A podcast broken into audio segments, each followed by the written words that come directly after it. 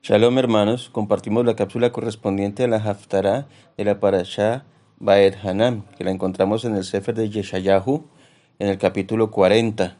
Y vamos a dar lectura a los pasuk que vamos a, compartir eh, a partir del 3.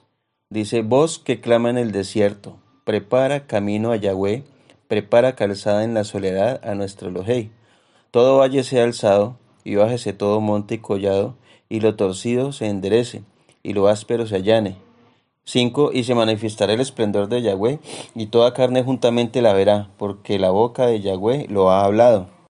Detengámonos entonces un momento a analizar verso por verso de lo que acabamos de leer. Entonces el 3. Voz que clama en el desierto, prepara camino a Yahweh, prepara calzada en la soledad a nuestro Elohei. Esto quiere decir que hay que estar apercibidos a las voces que nos manda el Creador. ¿Por qué? Porque en el capítulo, en el verso 4, donde dice, todo valle sea alzado y bájese todo monte y collado, y lo torcido se enderece y lo áspero se allane. Pareciera que el Creador está hablando de unos eh, accidentes geográficos, y bien literalmente sí lo son. Pero lo que nos está invitando el Creador aquí es a ejercer un cambio de actitud, un cambio total en nuestra manera de comportarnos y en nuestra manera de llevar nuestra Torah.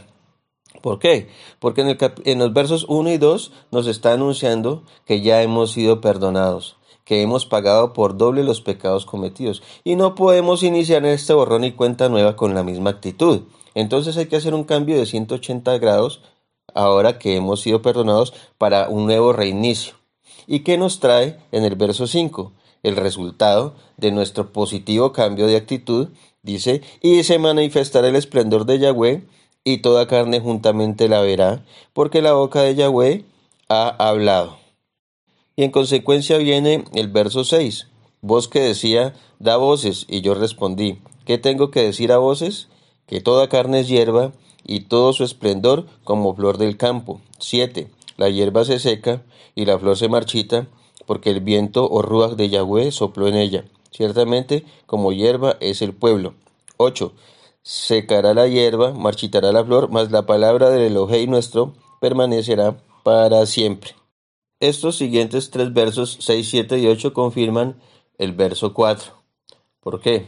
Porque todo aquello que nos llena, que nos infla, toda aquella levadura que nos aleja de la presencia del Creador, es lo que ya no debe hacer parte de nuestra actitud, de nuestra personalidad, de nuestro ser yahudí, por cuanto fue lo que nos llevó a la contaminación y al pecado y al castigo. Bien lo dicen estos versos, el hombre es como hierba eh, del campo, como flor, y lo único que nos queda después de que nos secamos y nos marchitamos al morir es la palabra del Creador que hemos permitido sea insuflada dentro de nuestro ser. No olvidemos que es, hace parte de nuestro libre albedrío dejar permear su palabra al interior de nuestro ser. Y por ello la conclusión en el verso 8. Secará la hierba, marchitará la flor, mas la palabra del Elohei nuestro permanece para siempre. O sea que es una ecuación muy sencilla. Hemos sido perdonados, cambiemos nuestra actitud, que nos haya servido este tiempo de, tribulación eh, y, de, redimir nuestros pecados por medio de nuestro arrepentimiento y por la sangre de nuestro don Yeshua y dar inicio a una nueva etapa en nuestras vidas. De nada vale volver a empezar una etapa nueva delante del Creador después de haber sufrido su castigo y su, y su, y su tribulación eh, con la misma actitud. Hay que cambiarla.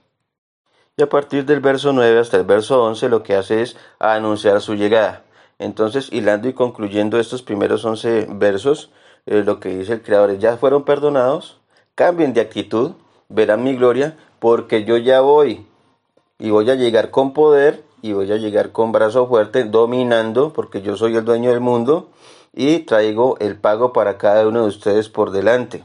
Entonces, los que, los que se subieron al bus conmigo, como apacentador los apacentaré. Y en, en, su brazo llevará los corderos y en su seno los llevará. Apacentaré suavemente a las recién paridas, o sea, esas que acaban de nacer después de, este, eh, de esta época de perdón, de esta situación de perdón. Del verso 12 hasta el 23, lo que hace el profeta es hablar la palabra que Yahweh pone en su boca describiéndose como lo más grande.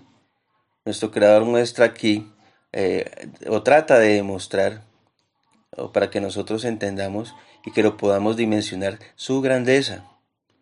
Dice que todas las aguas de la tierra le caen en el hueco de su mano, y que los Shamaim los alcanza a cubrir con la palma de su mano que recoge todo el polvo de la tierra con los tres dedos, con los que se recoge el incienso.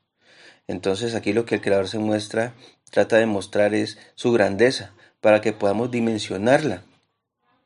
Entonces, teniendo un Elohim tan grande, tan poderoso, tan inconmensurable, ¿para qué nos preocupamos entonces nosotros de, de otras cosas aquí en la tierra? ¿Para qué en esta red desperdiciamos tanto tiempo en cosas vanas, si lo que el Elohim grande del pueblo de Israel tiene para su pueblo son cosas tan grandes como Él.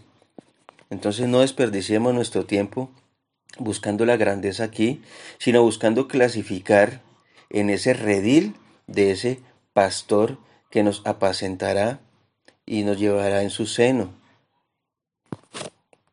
Como dice en el verso 15, he aquí que las naciones le son como la gota de agua que cae del cubo, y como menudo polvo en las balanzas le son estimadas, he aquí que hace desaparecer las islas como polvo 16, ni el Líbano bastará para el fuego, ni todos sus animales para el sacrificio, imagínense. 17. Como nada son todas las naciones delante de él, y su comparación serán y en su comparación serán estimadas en menos que nada, y como lo que no es, entonces, si las naciones, eso que nosotros llamamos aquí en, esta tierra, en esta red, las potencias mundiales, son como nada para el Creador, con todo su poder, con toda su tecnología, con toda su ciencia, ¿qué seremos nosotros entonces que somos una parte ínfima de cada nación, una parte minúscula, microscópica de cada nación? ¿Qué seremos nosotros desperdiciando nuestras vidas en busca de cosas vanas, de cosas materiales? desperdiciando minuto a minuto la posibilidad de hacer, de hacer méritos para ganarnos esa corona, ese galardón que, que hay prometido para nosotros. No desperdiciemos tiempo en eso porque el Creador, si ve las naciones así de pequeñas, ¿cómo nos verá de pequeños a nosotros? Ahora, dándonos un tip contra la idolatría, el Creador manifiesta su grandeza, su poder y su grandeza, precisamente para dar en nuestro entendimiento que no tiene imagen, que no vale eh, fabricar absolutamente nada que se le parezca. ¿De dónde? ¿Cómo? ¿Cómo poder dimensionarlo en una imagen? ¿Cómo poder hacer una copia de lo que es tan inmensamente grande que eh, el, el ojo no lo puede capturar? Entonces ahí está expresado en los versos 18 y 19. ¿A qué pues harás semejante a Elohim o qué imagen le compondrás? No se puede. El artífice 19. El artífice prepara la imagen de talla, el platero le extiende el oro y, le funde cadenas de plata. Y el más pobre pues le figuró con madera. Hacer una, talla de, de, madera y lo máximo que puede hacer es buscar una madera fina que no se apolille. Se busca un artesano que le haga una imagen de talla que no se mueva. Pero eso ya es terquedad del hombre. Eso ya es capricho, es necedad, porque el Creador es tan inmensamente grande como se describe aquí en estos versos, que no puede haber nada que lo contenga, no hay imagen que, que, lo pueda contener. Entonces, hermanos, es un placer haberles compartido esta cápsula eh, corta pero sustanciosa. Que el Creador les continúe bendiciendo. Shavuot